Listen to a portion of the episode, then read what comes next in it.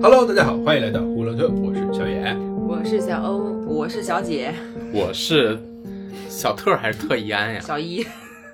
爱啥小一哎是啊啥，不要这么贪婪，哎选一 个。什么都想要，什么都得不到。好好烦你们呀！今天我们你要在暴怒，你在虚 荣，你在贪婪，你在忧郁。你在你在你在暗度陈你在仓，你无中在生有。啊 对不起，今天我们要和大家聊一下七宗罪。啊，为什么那么开心？ 知道，因为刚刚特一安犯了三宗 罪，一句话犯了三次。我们今天觉得就来接受一下审判，自我审判一下。我们今天就是来上纲上线的。聊聊来接受一下天使的审 判。谁是天使啊？ 别给自己加戏了，行不行？啊我是呀，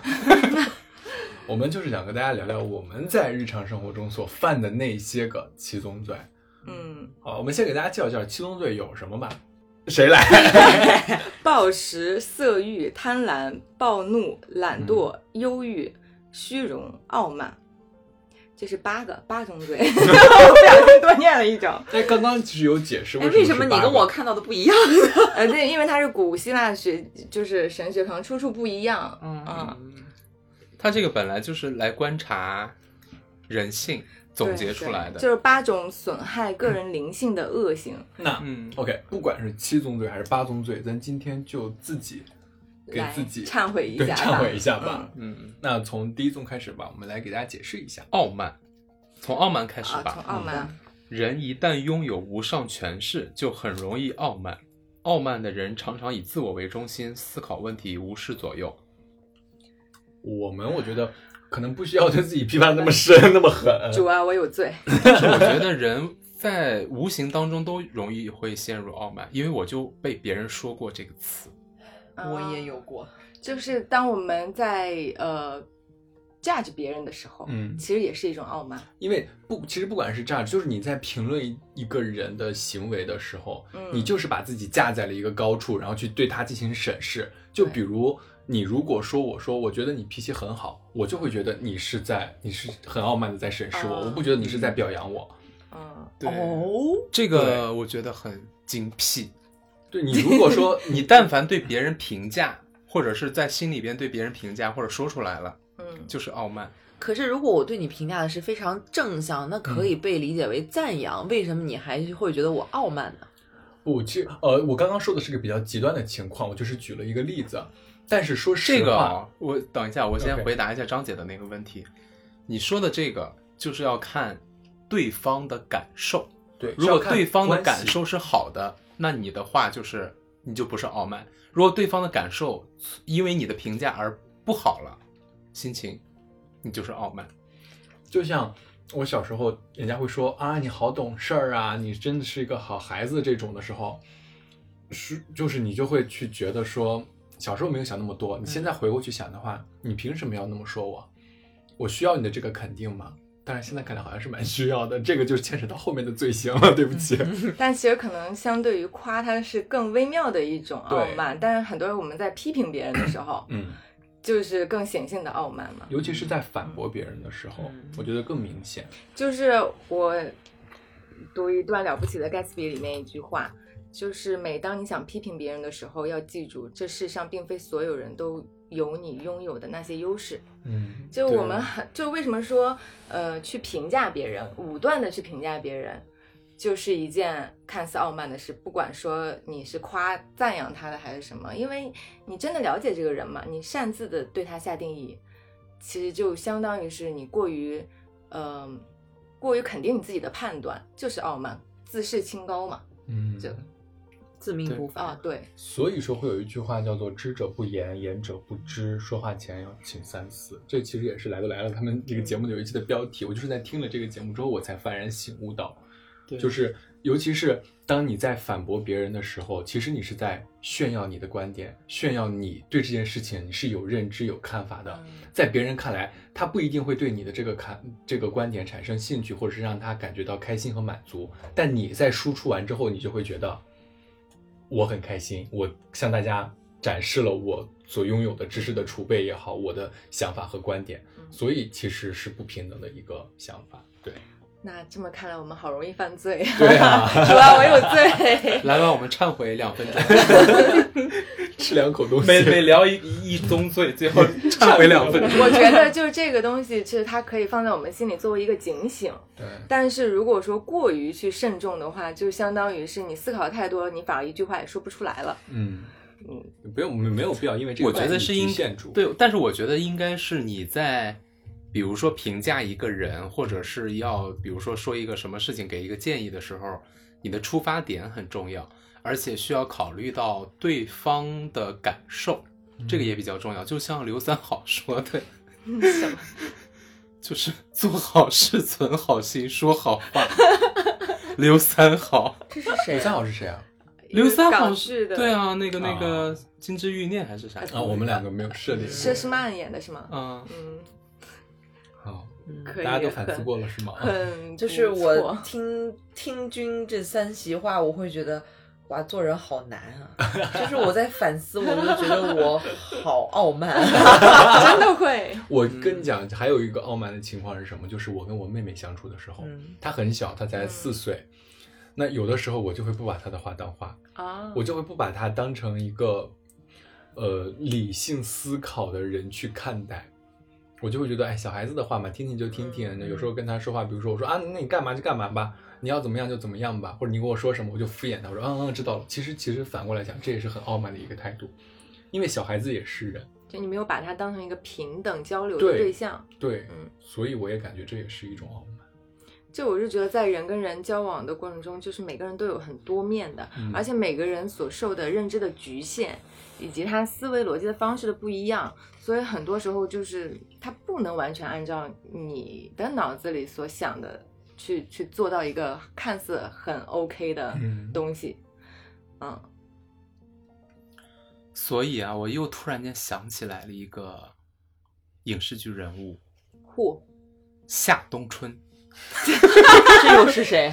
《甄嬛传《甄》嬛传》一集下线儿的那个二赏了他，你忘了一张一丈一丈红，红，什么？啊他父亲是什么什么军什么统领什么左领哦什么包衣乱七八是糟那安的。陵容惹的那个人。对对，然后第一集就下线了，因为嗯他遇见了更傲慢的华 妃。哦， 今年的枫叶不够红啊。赐他一丈红对，吧。嗯，嗯，夏冬春，你觉得他是他这是是傲慢啊，傲慢他的确是傲慢。他就是完美的诠释了傲 慢，还带了一点愚蠢。嗯，刚刚特一安其实有提醒到一点，因为《甄嬛传》它这里面人物的多样性，我觉得足以嗯支撑我们把它添加到这个七宗罪里来，和大家一起分享一下。其实很多群戏哦，你去解构每个人物的这种性格和他的这种处事方式也好，这这各种品质啊什么的，他都能对应上七宗罪。嗯但是很多天才他也很傲慢，嗯，他是真的就是说话很伤人的那一种。对然后嗯你跟他生活在一起，你会非常恨他。就我们刚才看的那哎对个我一刚年想一度说喜剧大赛的那土个豆土豆儿，哦，对，他就给人的感觉就是生人勿近，别来沾边啊什么的。但是他有时候表现出来的就是很傲慢，嗯，但是这一类人他能够被包容，像天才，他有异于常人的才华，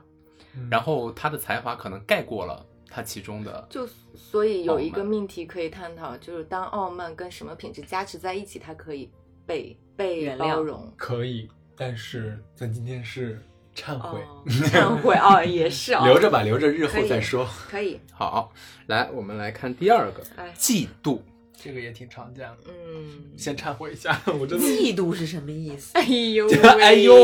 这个我开始思考，它很准确的定义来对应，因为我好像从来我自评，我觉得我没有嫉妒过别人，但是我想着我大概率应该也会拥有这宗罪。就是这个是要放在一个群体里的，嗯，一个群体里，比如说有一个优秀的人，或者不是说他优秀，就是他有而你没有的时候，你就对他产生了一个抵触，或者是说这种一些情绪上的负向的波动，嗯这个就可以称为是嫉妒。举一个典型的例子啊，嗯我们班有一个同学，我们一起在大街上走，这时候突然间开过去一辆保时捷，这是一个真事儿。嗯，然后呢，他就随口跟我们说：“哎，我在家就开这个。”然后其实我们在当时没有做太大的反应，然后就是哇，真的吗？哇，还挺厉害的。然后私下里我们会说他真爱装逼，嗯，其实我觉得这也是一种嫉妒。还有一个人物能非常吻合“嫉妒”这个词，安陵陵容，嗯，她其实是因为嫉妒而一步步推动了她角色的变化，我觉得他是有一种自卑加自嫉卑妒。、自卑的情绪，以及他，我觉得更多的是自卑的情绪推动的。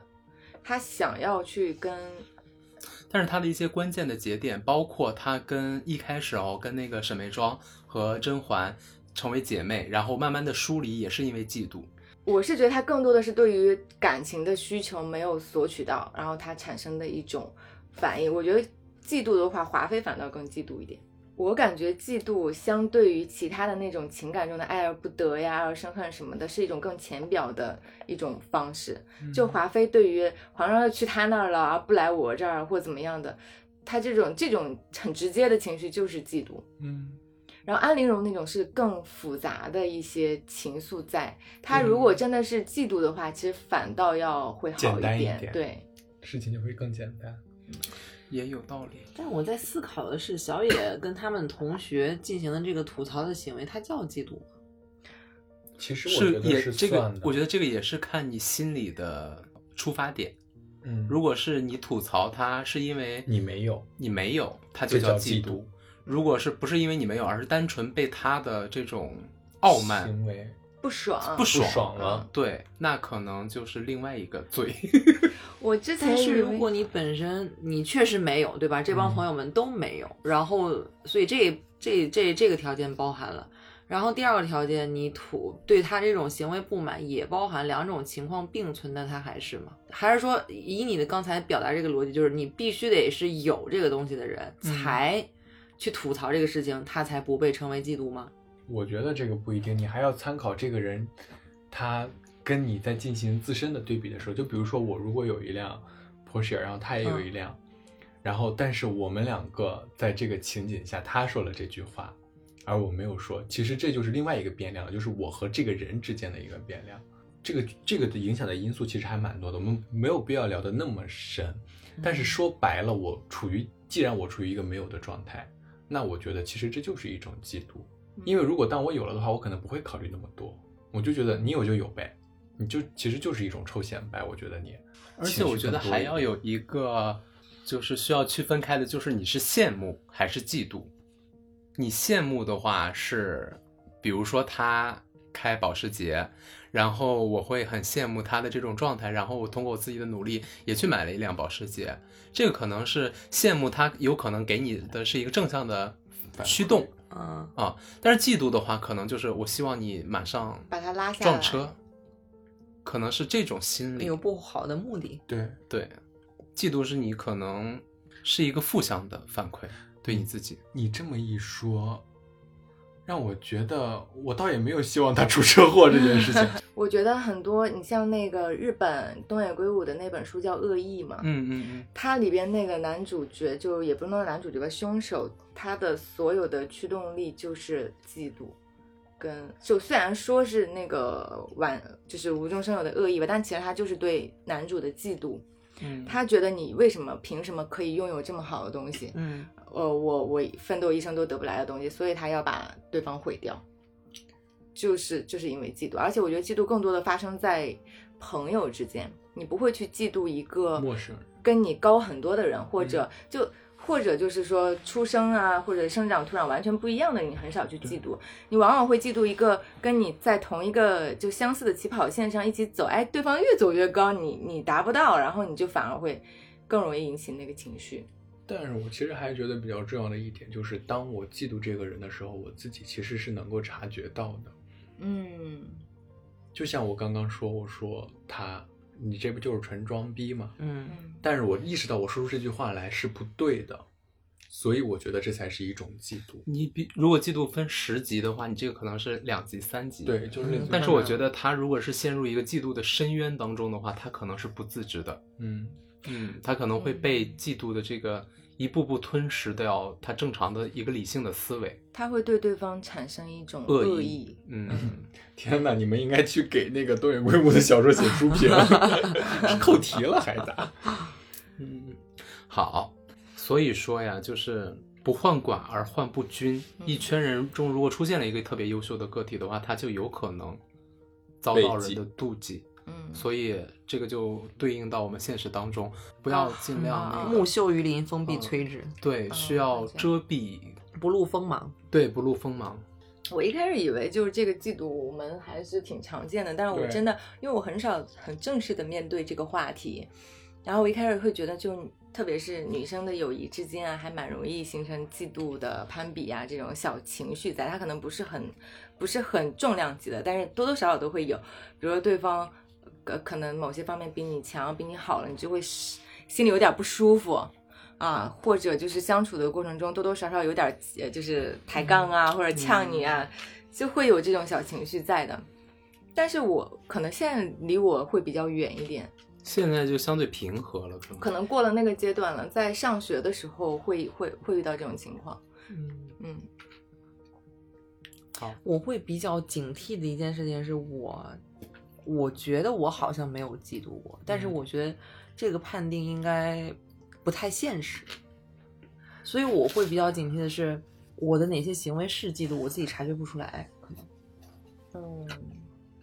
你不是一个善妒的女人。通过我对你的观察，是吗？对，嗯，嗯嗯，我觉得这个不用质疑，没有的话嗯就对 因为我觉得七宗罪是个人应该说差不多都会 有，也不一 定，啊也不一定嗯，也不一定说你一个人就真的是，都 毕竟那七宗罪里边还是你是七集个邮人吗才那个啥 的。那 OK 《七宗罪》那个电影里，还是七个人代表了七宗罪，哦你不可能一个人代表、哦一个人七宗罪。可能我的预设是大家都会有，然后我要反思我七方面的问题。嗯不会来，的我们再看下一个啊，暴怒。我觉得这个我没太有哎，嗯 我有，我跟男朋友之前的男朋友们、嗯男朋友吵你架，是比较容易有暴怒的，我感觉。我把玻璃门弄砸了，嗯，把碗摔碗摔杯子，把玻璃门砸了，暴怒，嗯，然后暴怒后离家出走，就各种暴怒，然后跟领导暴怒，跟恋人暴怒，跟家里暴怒，天哪，就是会炸那个炸药包，就是上初中的时候，嗯，就是有一个老师说，人在暴怒的时候，他呼出来的空气是紫色的， 嗯，好，他对整个人的伤害其实是很大的，对你的五脏六腑其实都是在损耗对在损耗的，而且女人就是一定不能暴怒，对情绪是嗯，嗯她对子宫伤乳伤害房特别大，乳房也会特别急于 对，嗯，那我现在好很多了，我已经很久没有暴怒了，嗯， 我们现在越来越平和了。 反思一下上一次暴怒是什么时候？ 上一次暴怒，呃我理解的暴怒是他已经失去了理智，包括你的言语、你的行为都完全失去了理智，嗯他是没有计不计任何后果的去发泄情绪。我觉得这个是暴怒， 那你要这么说的话，我觉得我的暴怒都还在计算结果 的，就是没有理智的状态下的暴怒就是生气就是也是分等级，那个哦可能是不满级的暴怒。啊，对，或者也是要看对方的一个呃接收的一个程度。嗯，如果对方接收到就是非常非常的受到了你这种情暴怒情绪的影响非常大，那你可能你的暴怒的指数就比较高。但我觉得暴怒常常跟一些社会事件结合在一起。我觉得情绪就就像一个猛兽吧，你暴怒的时候，那个猛兽就出来控制你的身体。是的，所以说有情绪其实是可以理解的，嗯但是暴怒的话，它是往往是你体内的这种这种情绪的野兽，你是完全把它释放出来的，这个是一个比较可怕的，可能有时候自己都失控了。对，嗯我之前看过一个一个一个一个研研究报告，就是说，呃，一个警察的视角在陈述这件事情，就是我们以为很多那种杀人犯，甚至是很比较惨烈的手段的这种凶手，我们以为他就是个恶人，但他其实不是，他就是正常人。嗯，普通人，当他去回首这个案件自己的作案过程什么，他会觉得好像作案那个人不是我自己，嗯，他就是在一种失控的状态下被点燃了。啊，就就像是嗯我们与恶的距离其实没有想的那么遥远。对。而且就像那一句话嘛，我们很多人之所以是正常人，只是因为我们在一个正常的环境。嗯，就像前两天我在听那个故事 FM 的时候，有一个山村里的主妇，她杀了自己家暴的老公。嗯我觉得她隐忍了那么久，到那一刻，我觉得也是情绪上头了，就是可能内心的那个野兽被嗯唤醒了，他做了那样一件事情，我觉得这件事情需要另外来看，是吗？就是他这个事件的，呃，就是他这个事件是这样的，就是一个农村妇女，嗯她就是跟她的公公婆婆住在一起，就是非常非常孝顺的一个儿媳妇。但是呢，这个男人就很不争气，就每天就是喝醉了，然后就回家打，就每天都要打她。然后她出去有赌债，就是输钱之后，她回家还要跟这个女的要钱，就每次都是这样。然后就先打一顿，然后再要钱再走，就每天这个妇女就在经历这样的事情。然后有一次，当天晚上她就喝多喝多了哦，然后她就说：“我先睡一觉，起来再打你。”然后就在她睡觉的时候，这个妇女就激情犯罪，然后就把那个砸砸到那个就砸她老公，给她砸死了。然后她在说的时候说：“我太害怕了，因为她说她喝起来睡起来还要再打我，我太害怕了。”我觉得这个她不能算是暴怒，因为她是被强大的恐惧支配了她。嗯，我觉得这个跟暴怒还是不太一样的，所以这个人她是一个很善良的妇女，所以我觉得她没有并没有犯暴怒的罪，她她是极度的恐惧做出来这样的决定，其实可以理解为自卫过度。嗯，嗯在等那个靴子落地的过程中很煎熬。是的，嗯，好，我们来聊第四个，已经到了一半了，懒惰，哦，这个是个重头罪。来吧，老欧，展开聊聊。来吧，懒惰的老欧，这个真的是我犯下最重的罪了。嗯嗯，这个可能要忏悔 一宿。就是我，我会是我的大脑里边会总有个声音要让自己舒服。嗯嗯嗯，嗯，就拿最简单的一个例子来我说，也是就是早起这件事儿。其实并不是说你的身体不能早起，而是大脑就一直在，它就像一个小恶魔一样在说服你、劝你，然嗯后、哎，不要睡啦，啊不，不要起啦，啊，还还有半个小时还可以再睡，然后哎呀，要不请假吧，天这么冷， 就就一直在在在跟我讲这种话，然后我就会一一直沉沉溺在跟他纠结，然后说哎不要吧，不好吧，他说哎可以的，没问题，不是什么小事，就是你可以这么 做，嗯，然后我就你还是听自我肯定，我就听他的，然后我就就是数次都是因为起不来床，然后影响我的工作。张姐不要小瞧那个自我肯定的过程，那个是关键的一环。对嗯就是你在质疑的时候，你就你一旦肯定了你自己这个想法，你就在那个懒惰的道路上一去不复返。你就妥协了，对相当于是。然后还有就是，确实挺懒的，说实话，嗯老欧真的是挺懒的一个人。嗯， 都不是挺， 就很懒。嗯，而且你与之相匹配的一个能力就是你的觉好多啊，多劳多得嘛。也没睡出什么成绩。你睡觉还睡出来什睡出么了呀？啥呀？睡眠大睡出师个身体健康。睡的皮肤好啊，其实、啊其实之前也会宽慰自己啦，就是觉得啊，喜欢做什么事就做嘛， 喜欢睡觉就睡嘛。嗯，嗯，但我觉得有一个确实是睡觉得来的收获，嗯，记忆力好。但可能我原本记忆力应该更好， 你有没有想过这个事情？但是睡太多就不会好，嗯它脑会子会退化。 脑子真的会迟钝，然后你会放弃一部分的思考，嗯，你没有经常的处在一个转的过程中。哦，你就是你稍微转两下就累 了。对对，会有这种惰性，惰性很强。这个我也要反思，我也要忏悔，我也挺懒的。其实，我觉得我跟老欧挺在这方面挺像的，而且很会自我宽慰。 嗯，尤其是我在考研复习的时候，我经常看两页书，我就说，哎，要不休息个五分钟、十分钟吧。嗯，可能然看后就着休息了俩小时， no no no，一天。哦你有时候说，哎呀，看个剧放松放松脑子吧，放那儿看，看着看着就，明天好像学也可以，然后肯定自己，肯定可以的， 然后哦就今天就废掉了，就我也是很容易这样。但是我觉得你这个还不能完全定义成懒惰，你这个可以定义成拖延。真正的懒惰是他根本就不会说我明天再去做这件事情，他就是不想做，就是他就是完全躺在那儿，嗯什么都不，干。我觉得这个叫懒惰，你的那个顶多叫拖延。嗯，嗯，毕竟你还是在思考这件事情，就是在行动。嗯 对，比身体的懒惰更可怕的是精神的懒惰。嗯，对，在这个我觉得他俩应该是没有，特一安尤其是没有。嗯但是我在做家务这件事情上是真的懒惰，从一开始就声明我放弃。嗯那就是赚钱请保洁也是可以解决的。嗯，嗯，或者就是你脱鞋进房间 不吃，我曾经懒惰啊，我觉得这个回溯到我童年，我现在印象深刻的一点，就我那个时候不喜欢上学嘛，嗯然后我就，而且当时还要住校，因为离家很远。我有一个周末我就回家了，回家的时候也没有什么事情要干。那个时候我觉得啊，就是周末什么都不用做，好舒服呀。我就希望那个呃，当时的情境是这样，我就蹲在我们家的那个大衣柜面前那个角落里，我不知道我当时在想什么，就在放空，我就在想这一刻永久的保存就好，我就这一辈子就永远的这样，我不想再去上学，我就想周末什么事儿都没有。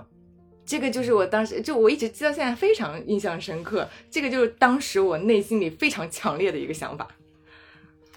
他真的是从一而终啊。嗯，三岁看终身，你还什么小学、初中？你三岁就开始懒惰了。好，关于懒惰，其实我们也应该是避免的哦，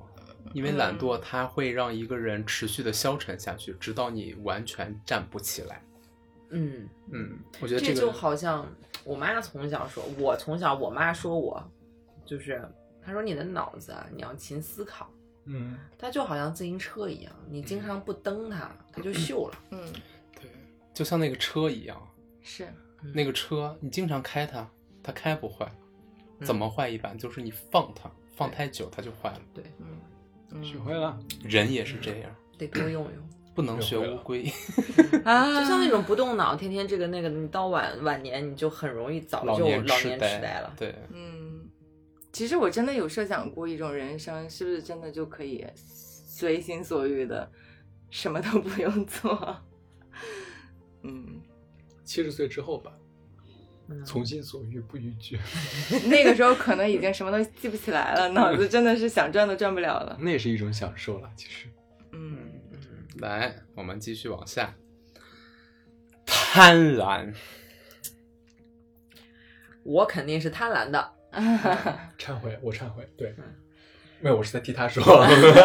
就是我觉得我想要的是挺多的，然后但是我觉得我没有想要，没有存在过念头说我想要不劳而获，或者是我特别好运的祈求什么东西降临到我身上。我想要，那我知道我要付出更多的努力去去追求它，但是我确定我我想要的东西很多我觉得你不是贪婪，啊。你是一个比较自律且知道自己想要的东西，并且为之努力。我觉得这个是一个正向的。那我们怎么去注解贪婪呢？就是前段时间热播的《风吹半夏》里边的武建设，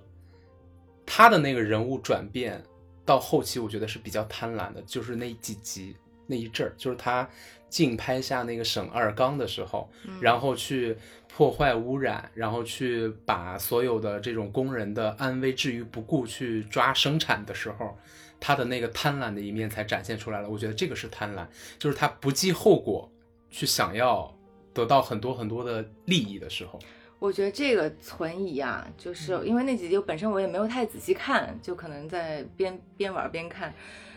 但是武建设的这个人物转转变到这里，突然来了一个这么大的改变，嗯，我在想，其实跟沈二刚他本身的隐疾就有关系。沈二刚这个系统是一个有问题的系统，嗯你拿正常的工作流程去做，它是没有办法产生利益的，所以他压迫了他不得不，然后他没有智慧去停下来整顿这个东西，去去优化它，他只能去呃，在一个错误的道路上不停，他又停不下来，他只能一直转转转，所以就是一个恶性循环。那但是你如果再往前倒呢？他如果没有这个能力，他为什么要去进这个沈二刚呢？为什么又非那要是他得贪到婪那的个种啊东西子呢对，啊而且就像你刚才说，他没有办法停下来，这个这句话摘出来，我永远都是反对的。你永远都可以叫停，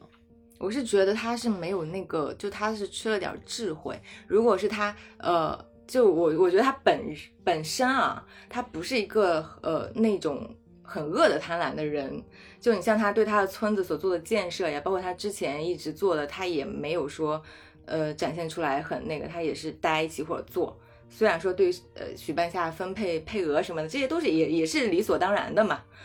就没有说他真的是一个很贪婪的，我什么东西我也不跟你们一起做，我自己就要吃吃大头的，或者我把我要把你们的利润也要囤过来，他也没有这么做。我就是觉得他是思想呃跟不上，就是智慧不够，他没有办法去处理这个问题，导致了他陷入了这样一个就是恶性循环。我觉得老欧是因为没有看全，因为中间有一段，尤其是他在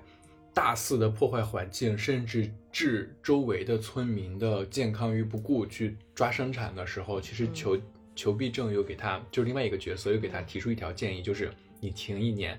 不是说嗯不干这一年，而是你慢下来，然后他的原话是我们这一年的利润就不去要了做整治，对就去做哦排污系统的维护，嗯把它升级好，以后我们就不会有这个接受这个罚款了，怎么怎么样，怎么怎么样。但是他就完全被蒙蔽了，嗯他那段时间就完全的为了生产，为了他的这个钢厂能够有效益，而去牺牲了大多数人的健康生命健康。嗯，嗯，那哦所以可能确实对，所以嗯我有一个很直观的感觉，就是武建设这个人不坏，他就是一个相对比较迂腐的老企业家。嗯但是在这几集当中，他的贪婪的这种性质哦，被嗯塑造的会非常好。一一方面就是许半夏的那个钢厂马上要起来了，他有危机感；对，第二方面就是他要迅速的回本儿，嗯，他要迅速的把这个那个，然后就在这个阶段内，他贪婪的本性被无限的放大。嗯嗯，也是这个土壤直接让这个对太阳之花开的，嗯，是而是且吧而且这些七宗罪，我觉得他也并不是说他本身就是一个贪婪的人，他可能在某个阶段，在某个环境之嗯内，他就会把某一种罪给放大。会会会，嗯，那除了这个，还有没有一些就是比如说我们过往看过的一些影视剧，或者是我们接触过的现实生活中的人是一个很贪婪的角色？一搜你都是皇后了，你还要怎么样？这样说皇后，我也觉得皇后其实是一个很挺贪婪的人了。我觉得就是因为我看了太多的，可能看太多的那个解析了吧，我现在都有点混乱了，嗯就是他们解析了太多什么呃乌拉那拉族就整个派系的斗争啊，跟皇上的那个对立啊，怎么怎么怎么，他们是考虑的很长远的东西，但我始终也觉得他是一个不聪明的，嗯，我觉得很多贪婪的人，他跟好像在我这儿会跟不聪明挂钩。就是我是觉得他们在那个时候，他们可能原本是聪明的或者是有脑子的人，但是在进入到贪婪的时候，他那个方面就宕机了。嗯，我觉得贪婪的人他是比大多数人都聪明的，嗯他是要先去靠自己的聪明去获取一定的回报，嗯然后又发现这个回报不满足自己期望的这种东西，无限的放大。就是我是觉得，当他前段前半部分的那个时呃积累的时候，我觉得可以跟张姐的这个行为挂钩，就是他是一个正向的，就是在努力付出回报，然后或者我付出我的聪明，我得到了什么。然后一旦他去追求这个贪婪，他其实是这个贪婪，他走上去的时候，下面遍布的全都是坑。这个坑一一旦被戳破，他就是万劫不复。所以我是觉得他不聪明，他一旦走到了那个阶段，他就是不聪明的。你就像吴吴吴亦凡，对不对？就是我觉得他可能无签儿无签儿，啊、就是可能像吴谦，你说他做这种事怎么可能不被发现呢？怎么这么过分呢？但是是吴他谦应该是最后一个色欲啊。他也会有权色交易嘛，那如果照你们这么说，张姐她现在是处于一个前半阶段，嗯，那她是不是要见好就收，才能避免自己不达到最后的贪婪呢？其实你刚刚老欧说这句话的时候，我就想反驳，嗯你就说他继续往前走第二个阶段的时候，下面布满了坑，对吧？嗯你其实是等他过完了，有的人入坑了，万丈深渊；有的人从这些坑上面飘过去了。你是以结果去看他们贪婪不贪婪，很多人可能他就是飞跃这些坑了，比如说马云或者是什么，他避开这些了，他得到了，那他还是贪婪吗？我觉得他还是贪婪，但贪婪本身，他就是我我对他的理解，他就是想要想要的很多，跟他有没有栽到坑里面，这是不混淆的。我觉得想要的多，并不是真正的贪婪，我觉得是，嗯，刚我刚觉我在得想，那个贪婪在我的定义里啊，它是嗯有一种失控在的，对它是永远填不满的。对，就我就想说，就是嗯她是没有办法被满足，你想要的东西对没有办法被满足，这才叫贪对，婪。就是会会走向失控，它的嗯终点一定是失控，这个是我所定义的贪婪。然后有一些它可能会定义为野心，我觉得可能比较简单的去理解贪婪，就是一个人他盯住了一个本不属于他应该拿走的那部分。我觉得人的探索永远是越来越多，不管他的领域、他的财富，还是他的见解、认知范围，都是想要更多。嗯这种想要更多，我就把它定义为贪婪。然后与之对应的可能是恐惧，就是你胆子不够大。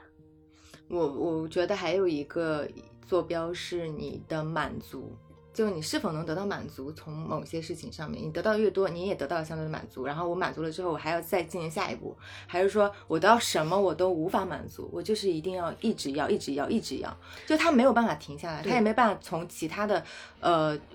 呃位面去去嗯思考这个问题，他已经被这个东西裹挟了。嗯，所以我为什么定义我自己贪婪？就是我觉得我就是一直要的人，这是我对我自己的定位。嗯你觉得不是？你会有满足吗？满足会啊，嗯但是满足不代表说我就停止不要了。嗯，当然是啊。贪婪这个我觉得是一个比较难以界定的词，就是可能还有一个需要考虑到的因素，就是你有没有损害他人的利益而去满足自己的私欲。就是你，你这个可能更多的是讲你有贪婪的这个前提在之后，你的手段是正向的还是负面的，你有没有伤害到别人，对吧？但是它不影响贪婪的定义。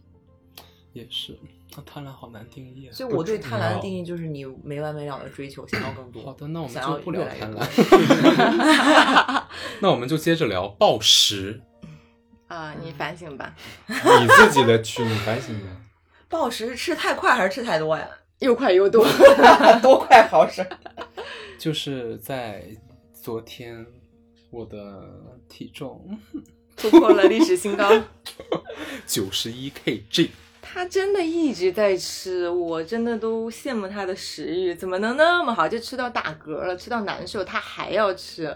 就明明自己就是我真的不行了，我的胃嗯要炸了，让我再吃一口这个牛肠 吧。为什么呀？对他暴就食是要是因吃，为好吃吗？还是怎么？他想吃，就是要满足口欲，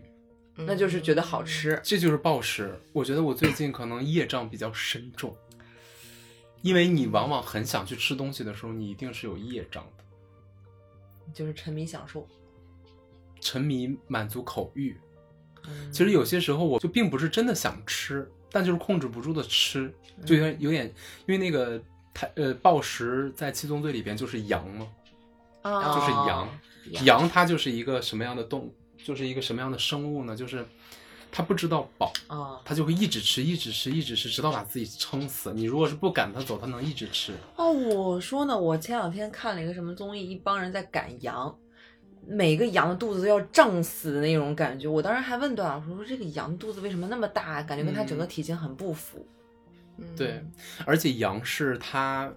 就是会给什么吃什么，它也吃肉，它是杂食动物，它不是只吃草。”哦，嗯，所以说这个暴食怎么说呢？我最近在避免了，避免今天只吃了一顿饭，虽然 一顿饭吃的有点多。 嗯，哎，其实暴食对身体还挺不好嗯的，就是你一旦吃饱了，你就就会发现你的五脏六腑都是很拥挤的状态，而且人肥胖了之后，我现在说话都喘， 就是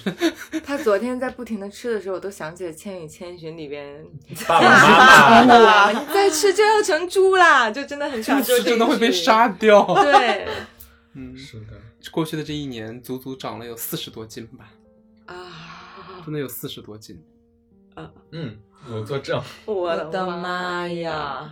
的确是暴食，我比他强点儿，我顶多算贪吃，嗯，嗯，但我不至于暴食。哎，那你说酗酒，它可以算到暴食里面吗？我觉得是可以的，就是广义的概念，就是它应该就是一直在摄入本可以不用摄入的东西，嗯，嗯，然后还这个摄入的东这个量还对他的身体产生了影响，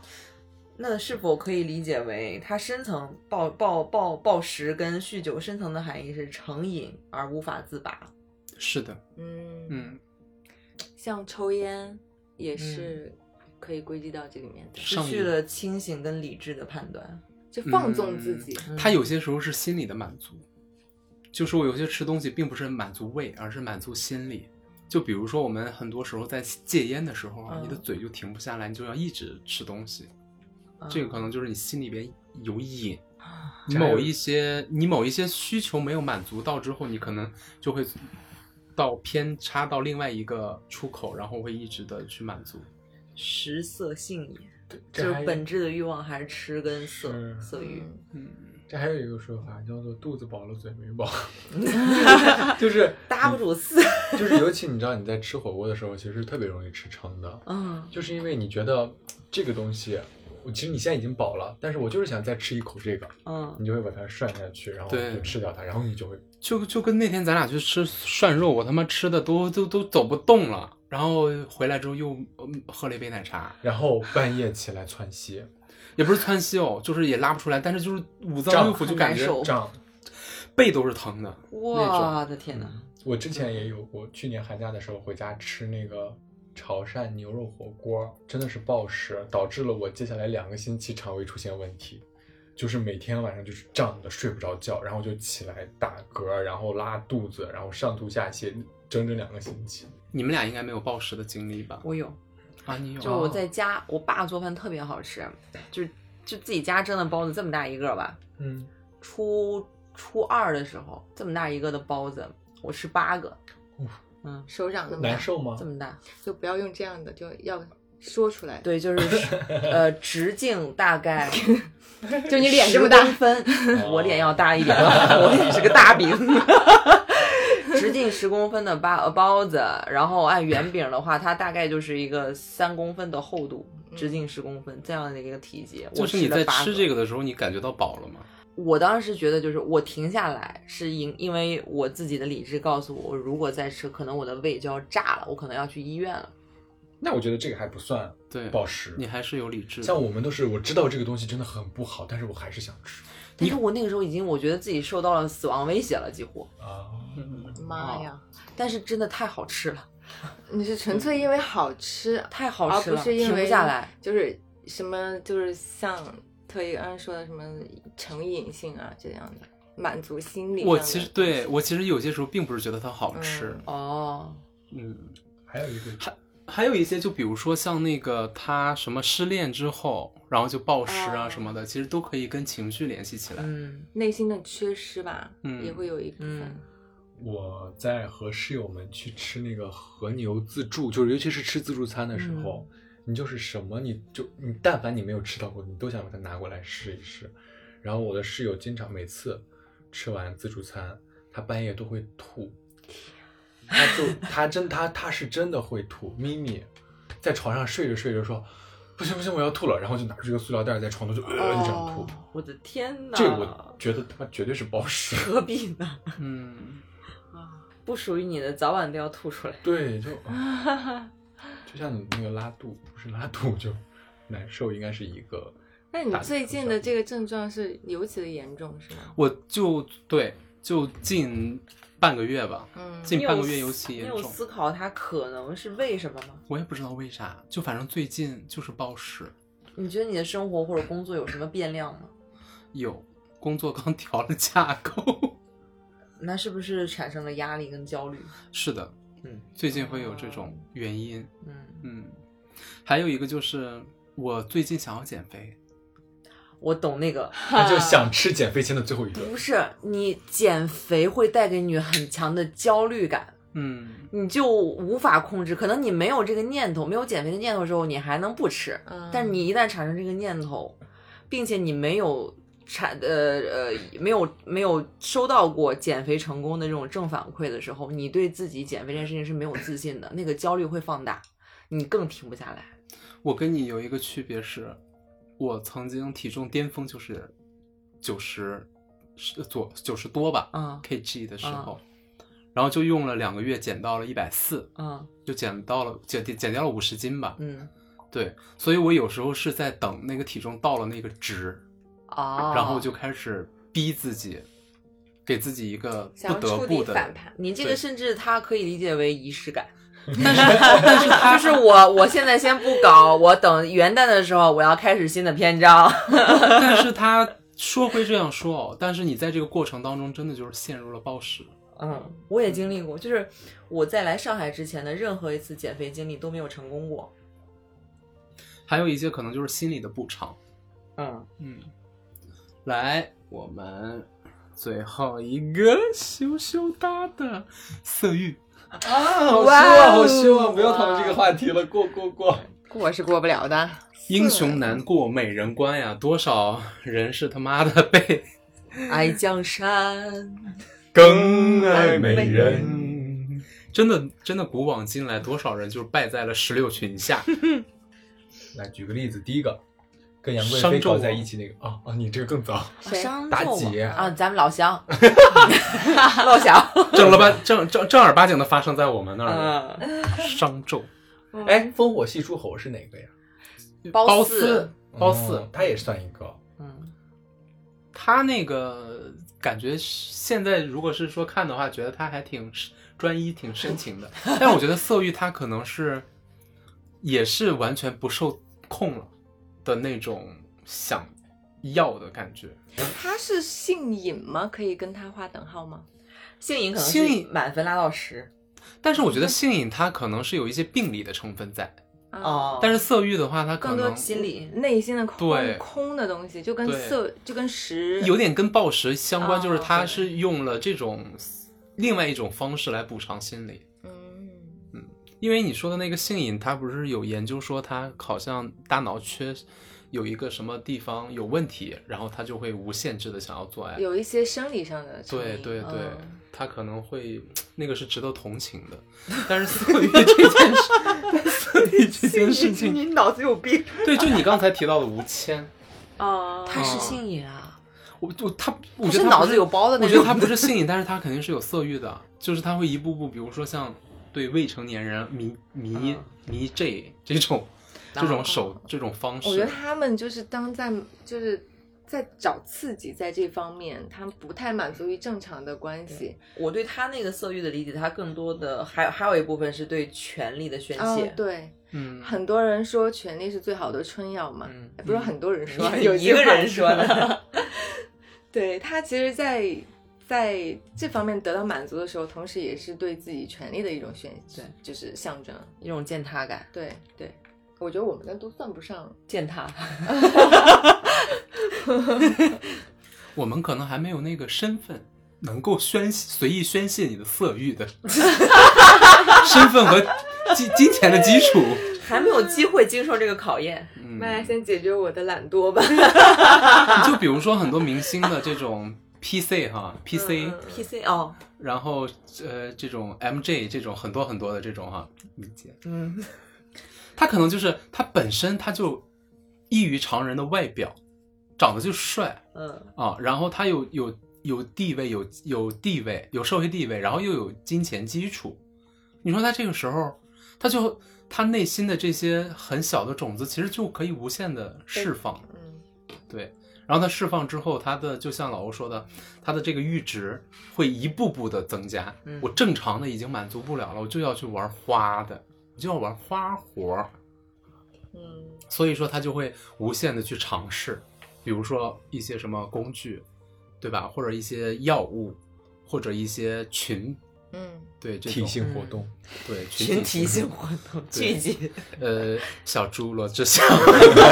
时间管理大师什么之类的，对他其实就是有一个我是想着他就是跟社会关系、社会地位是就是剥离不开的。如果我在我在假想放到原始社会，大家都能够自由的交配，就就是这种，是不是有一部分原本有这个性欲的人反而不会，就是反而会消解掉？就有很多我感觉他是社会身份、社会的这种就权力的异化所激发出来的这个行为。也不一定非要有权利啊。你看像那些，就像特一安说的，嗯那些喜欢玩 SM 的人，或者但是对我觉得 SM 上瘾的人，啊、但是我觉得这个不能算是色欲，它只是一种性癖。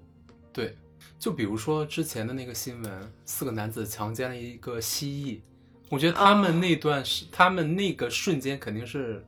被他的大脑完全是被色欲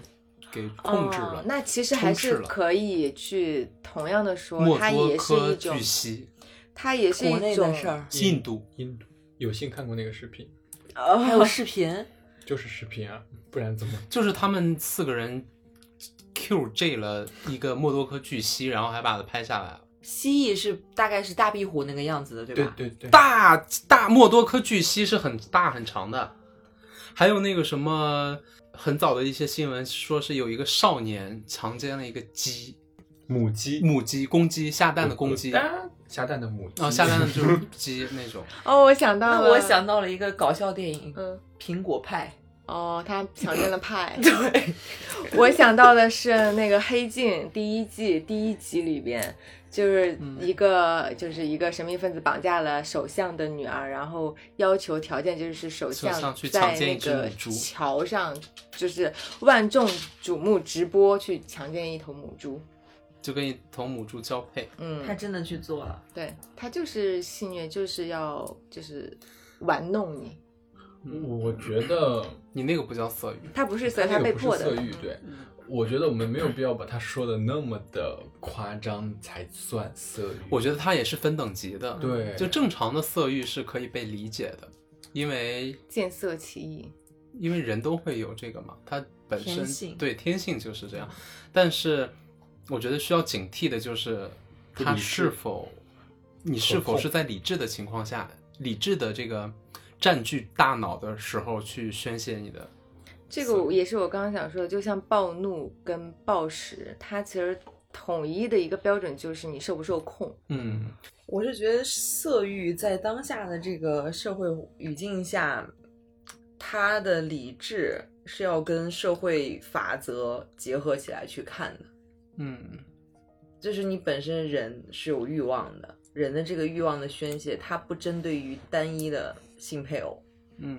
但是在这样的体制下，你就只能跟单一的，它是合法的。就是一一定关系下单一，就是情感关系的合法，就是或者是道德的合法，或者是法律关系上的合法。但是你本身这个欲望，它在原始社会可能它更不受控。我觉得不应该这么去看，我觉得我们把它想得太复杂了。色欲这个东西就是见色起意，你有这个想法的时候，其实就已经算是色欲了呀。嗯，其实是就的是像不管是性癖还好，性癖也好，还是什么，你去哎 MJ 那些未成年人，我觉得都算在他色那欲里面。嗯我觉得他那个是一个比较极端的案例，但是对我觉得一个比较普通的案例啊，就比如说我们在路上看，然后有两个女孩儿，她比如说露大腿了，然后你看了她的大腿，嗯，你有生理反应，或者是心理的反应嗯的时候，就是起了色欲。嗯，念头，对，哦，所以他们说那个什么论孝还跟论色什么呃论事儿。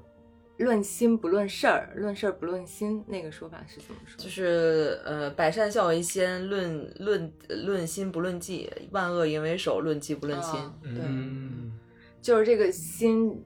起起淫念、起念头这个东西，嗯就没办法去评判的。